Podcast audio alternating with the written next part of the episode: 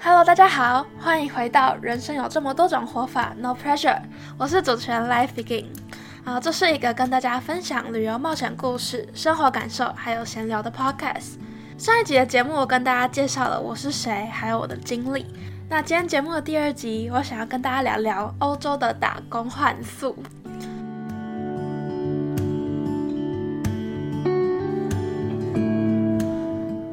那说到打工换宿，大家应该会想到像英国和澳洲的那种打工度假，或是像台湾离岛那种打工换宿。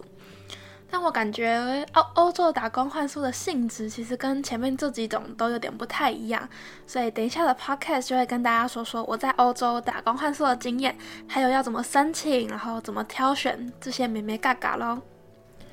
嗯，如果大家有听上一集的 podcast 的话，应该会知道，就是我其实是在欧洲当一年的交换学生的一个人。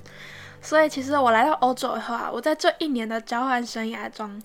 我是其实压根是没有想过，或是也没有规划要来打工换宿，这完全是意料之外的事情。但是呢，我会突然想到有这个可以来打工换宿这个可能性，其实是因为我在旅游的时候我遇到一个人的原因。那我来跟大家分享这个故事，就是有一次我在旅行的时候，那个时候我是跑去中东有一个叫做约旦的国家，我在这个国家背包旅行，然后那时候就是跑到整个约旦的最南边，就是大概嗯靠近埃及，然后靠近红海那个地方，啊红海就是那个就是摩西分红海那个红海，我个人觉得可以跑到这个传说中的地方，觉得超酷的，对，反正那时候我就是在红海这附近。红海再往右边，你开车一段距离，就会到一个很古老、很古老的沙漠。就它这个沙漠叫做 Wadi Rum。那就是在这个 Wadi Rum 里面，我就遇到了一个人。啊，我首先先跟大家介绍一下 Wadi Rum 是什么样的一个地方。Wadi Rum 它这个沙漠，它本身它就有点像是自成一区的保护区。它里面就是住着一群一直生活在这个土地的原住民，然后他们叫做贝都因人。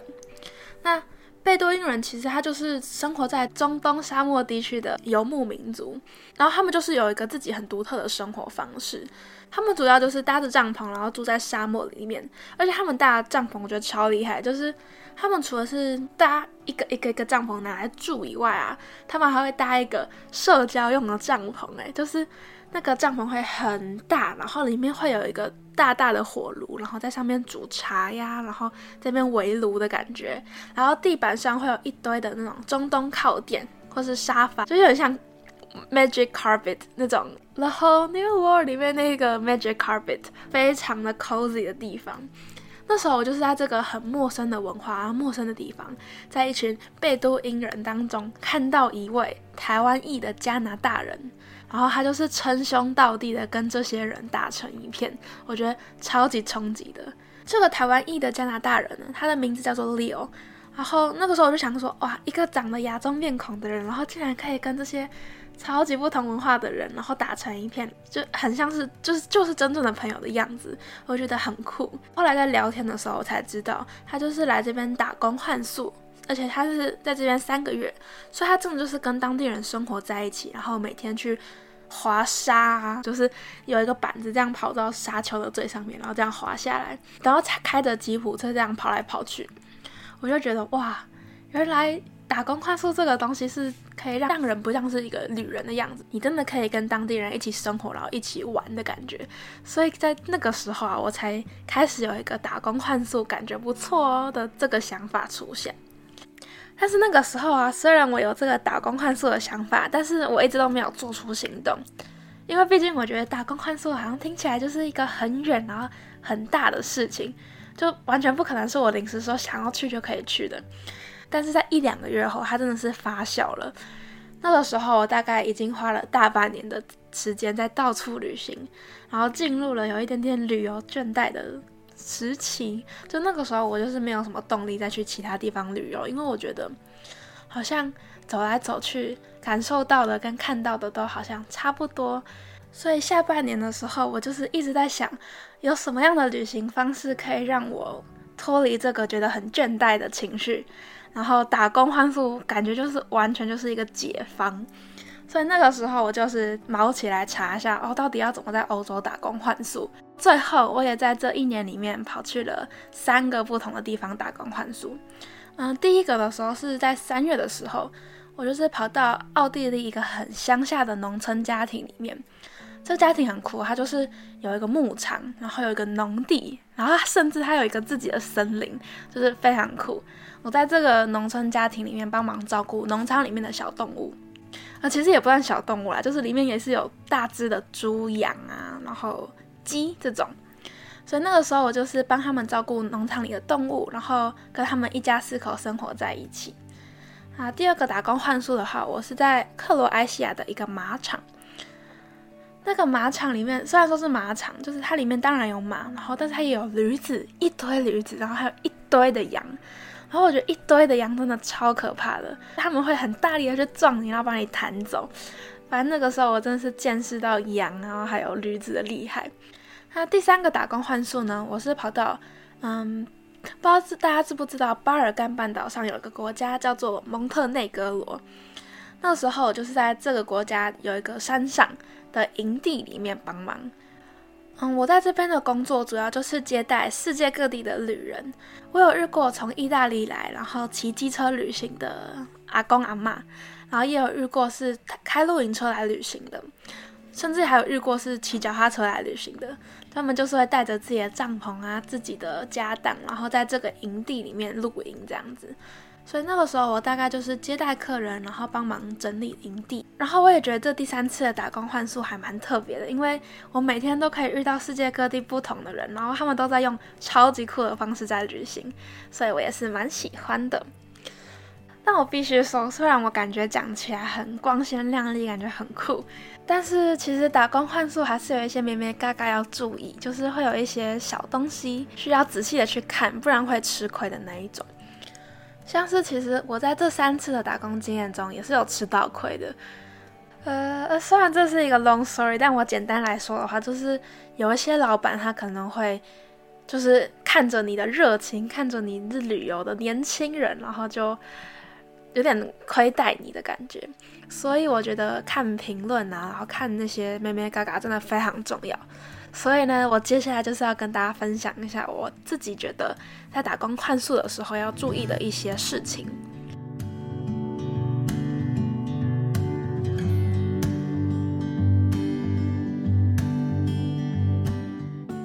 好，那首先要知道的就是啊，打工换宿跟打工度假是两个完全不一样的东西哦。就是打工度假，就是一般你们可能听到去英国啊、去澳洲、去纽西兰这种，他们是比较是可以累积钱财的打工方式。他就是需要申请几年的打工度假签，然后在那个地方那个工作单位去上班这样子。像是我有认识的是英，他们去英国打工度假，然后他就是签约去那边的鼎泰丰当服务生，或是去澳洲的话，有一些人就是去果场采水果啊，或是去工厂当作业人员这样子。那打工度假，你就是可能需要自己租房子啊，然后自己付生活费的开销，然后他通常都是比较长期的签约，那他就是给你去一个不同国家工作的机会。然后我今天要讲的这个打工换宿，它比较 chill 一点，它比较像是台湾离岛啊那种打工换宿，就是他们的雇主会帮你提供住宿啊、生活用的、生活吃的，然后你就是帮忙处理，然后帮忙做事情，其实就有点像去朋友妈妈家里面帮忙的那种感觉。大部分的打工换宿，他都是不会给薪资的，他就是只会提供吃跟住，然后通常的时间都是一周到三个月比较常见一点，就是比较 chill，它不是就是像一个工作一样，你要长期待在那里，通常都是跟雇主说好就好了。他不会像打工度假一样需要跟你签一个约，所以在打工换宿啊，只要你觉得啊这个工作好血汗，或是啊你就做的好快乐，你都可以要么逃走，或是你要么你就可以跟雇主讨论一下，然后继续待下来，就整体而言比较 chill 一点。那其实对我来说，我觉得打工换宿它其实比较像是去体验不同的生活，像是那个时候我是去奥地利家里帮忙嘛。我觉得那时候真的是真的跟当地家庭一起生活，然后每天一起吃饭啊，一起玩，一起聊天啊，或是一起照顾动物啊，真的是非常 local 的牧场生活。那时候我们喝的牛奶都是隔壁邻居家牛挤出来的，然后吃的鸡蛋都是我早上会先去，就是我他们的鸡有一个很喜欢下蛋的窝，然后我早上都会去那个窝里面偷蛋，就是他们鸡真的超厉害的，会下非常多蛋，我们的那个鸡蛋盒永远都是满，然后我们还会每天晚上都一起吃饭嘛，那个家庭的爸爸妈妈他们都很照顾我，那时候他就跟我介绍说，奥地利的饮食习惯就是中餐要吃热的。然后晚餐要吃冷的，所以就是中餐它可能会有什么紫色高丽菜炖兔肉啊，或是嗯一些我根本不知道那什么名字的热汤。那晚上的时候，他们就是会把谷物面包切片，然后上面就是自己抹奶油啊，然后或是抹自制的果酱，或是他们把火腿切片，然后就直接这样配着吃。我觉得这些晚餐是我本来完全没办法想象，怎么可能晚上就吃这就好？但是这样每天吃下来，我真的是有爱上这个味道诶，就是它是很简单、很单纯，但是真的是完全不会腻的食物。所以呢，对我来说，我觉得打工换宿它对我最大的用意就是，它可以去各种不同的地方去体验不同的生活、不同的文化。不然，其实如果自己以旅游的角度去世界各地旅游的话，感觉也很难真正了解到 local 的生活。所以我觉得打工换宿对我来说就是一个非常好的旅游方式。对我来说，打工换宿的第二个意义呢，它其实就是比较省钱。因为我觉得在欧洲旅游最大的开销其实就是住宿，在欧洲嘛，一个晚上最基本应该都要十几欧。其实这样一天一天算下来也是蛮贵的。但如果你用打工换宿这个方法，它就是可以让你实现用比较慢活的方式来旅游，就是每天你可以在可能农场帮忙做一些事情，然后会有一些空闲的时间自己可以去附近的地方晃晃，或是他也会一周给你放个一两天、两三天、两三四天的假，然后让你去附近走走晃晃。像是那时候我在克罗埃西亚的打工，我其实是临时找的，因为那个礼拜我看天气预报都是。下大雨，所以我那时候想说，嗯，既然这个礼拜的旅游品质会不太好的话，那不如我就去打工换宿，然后省住宿费，然后顺便躲雨这样子。所以我就在那个地方度过了一两个礼拜，一边在打工换宿，一边就是等天气变好，然后再继续我的旅程。所以对我来说，我觉得打工换宿的目的就是两个，一个是体验生活，还有第二个就是省钱。那接下来我想要跟大家稍微聊聊一下，我是怎么找到这些打工换宿的。嗯，在台湾的话，大家应该都是在 FB 社团里面找工作嘛，或是应征嘛。但是，但我觉得这种方式有一点点风险，就是它比较像是一个大家都可以上去的平台，感觉比较没有那个完整的资讯，或是比较有保障的去跟你说这个案件正不正常。而且通常都是一个一个这样子划过去，就会比较难搜寻到完全匹配你的需求的打工换宿。那在国外的话，打工换宿他们是有专门的网站跟 App 来解决上面这些问题。那我在这边先讲三个比较主流的网站跟 App，然后他们都是几乎都是全世界可以用的，像欧洲啊、美国啊、美洲、亚洲甚至非洲都可以用。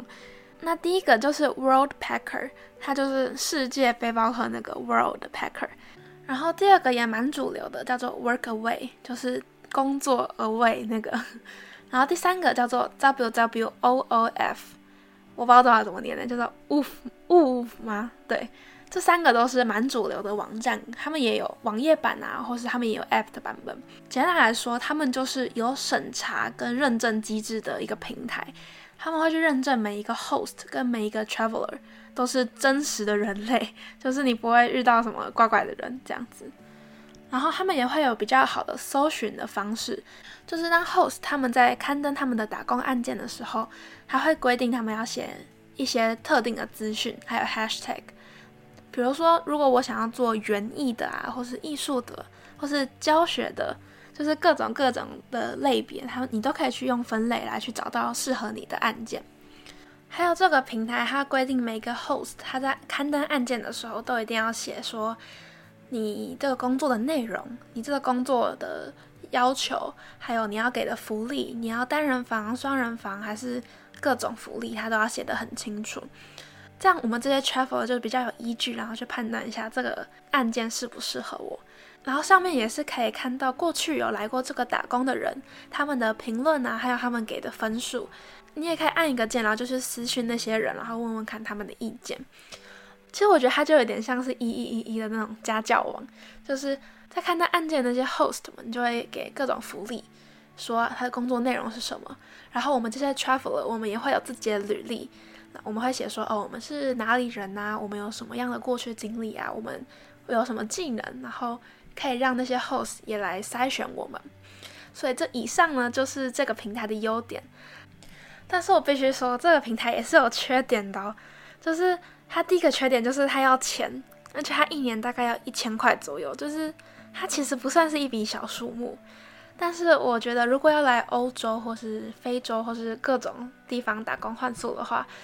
还是用这一种方式，就是在这些比较主流的平台找到案件比较好一点，因为它算是有认证过，而且是非常主流的，大部分人都是在这上面找到打工换宿的。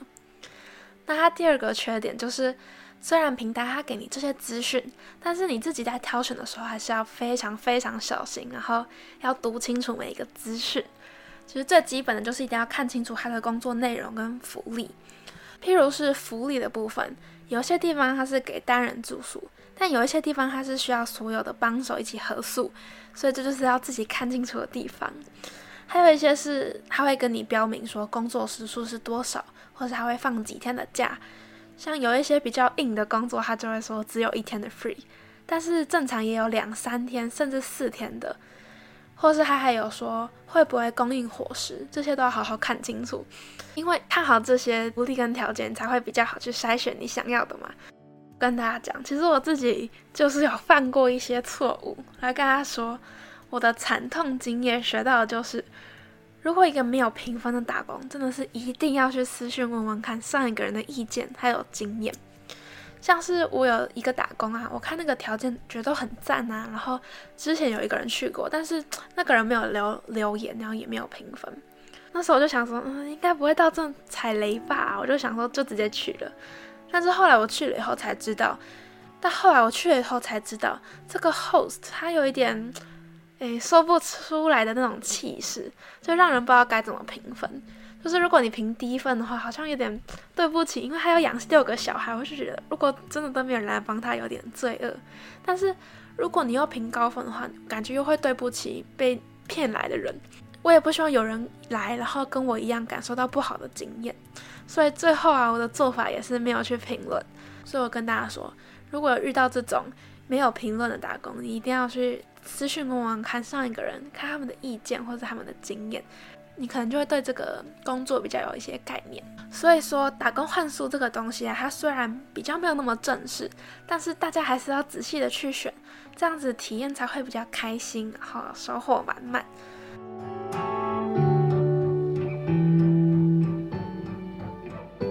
好，那今天这一集的欧洲打工换宿的小配波就分享到这里。最后，想要用几点来总结一下这集的 take away。第一点，打工换宿跟打工度假不一样，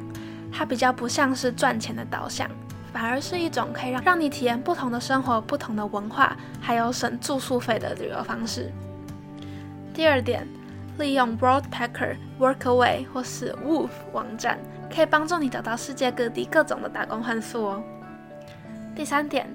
在找打工换宿的时候，一定要仔细评估他的福利、他的 duty，还有他的评价，才不会踩雷哦。好，那最后再跟大家预告一下，未来的集数里面，我会一样用闲聊的方式来慢慢跟大家分享我在欧洲、中东旅游一年的生活。然后也会有一些集数是想要跟大家分享不同的旅行主题，嗯，譬如说搭便车旅行要注意的事情，或是游轮旅行要花多少钱，或是欧洲跨国旅行的各种攻略等等的。也有计划是可能会访问一些交换的朋友，甚至如果可以的话，也蛮想要试试看邀请其他国家的朋友一起来聊聊天。那如果大家对于这个 podcast 有兴趣的话，想要请大家帮我按下追踪。好，如果可以的话，可以帮我去评分五颗星，然后分享给可能会有兴趣的朋友们。非常感谢大家，也可以留言跟我说说看，你觉得目前有什么地方需要改进，或是有希望我讲什么主题啊，或是各种的留言，都可以到我下方的资讯栏里面有一个连接来跟我留言哦。那在这一集的 show note 里面，我也会放上上面三个打工换宿平台的连接，大家也有兴趣的话，也可以进去点一下。好，最后虽然不知道大家现在在哪里，然后做什么事情，但是都希望你们可以放松一下你们肩膀，然后伸一下懒腰，好，抬头看一下天空，然后笑一下。那我们就下次见喽，拜拜。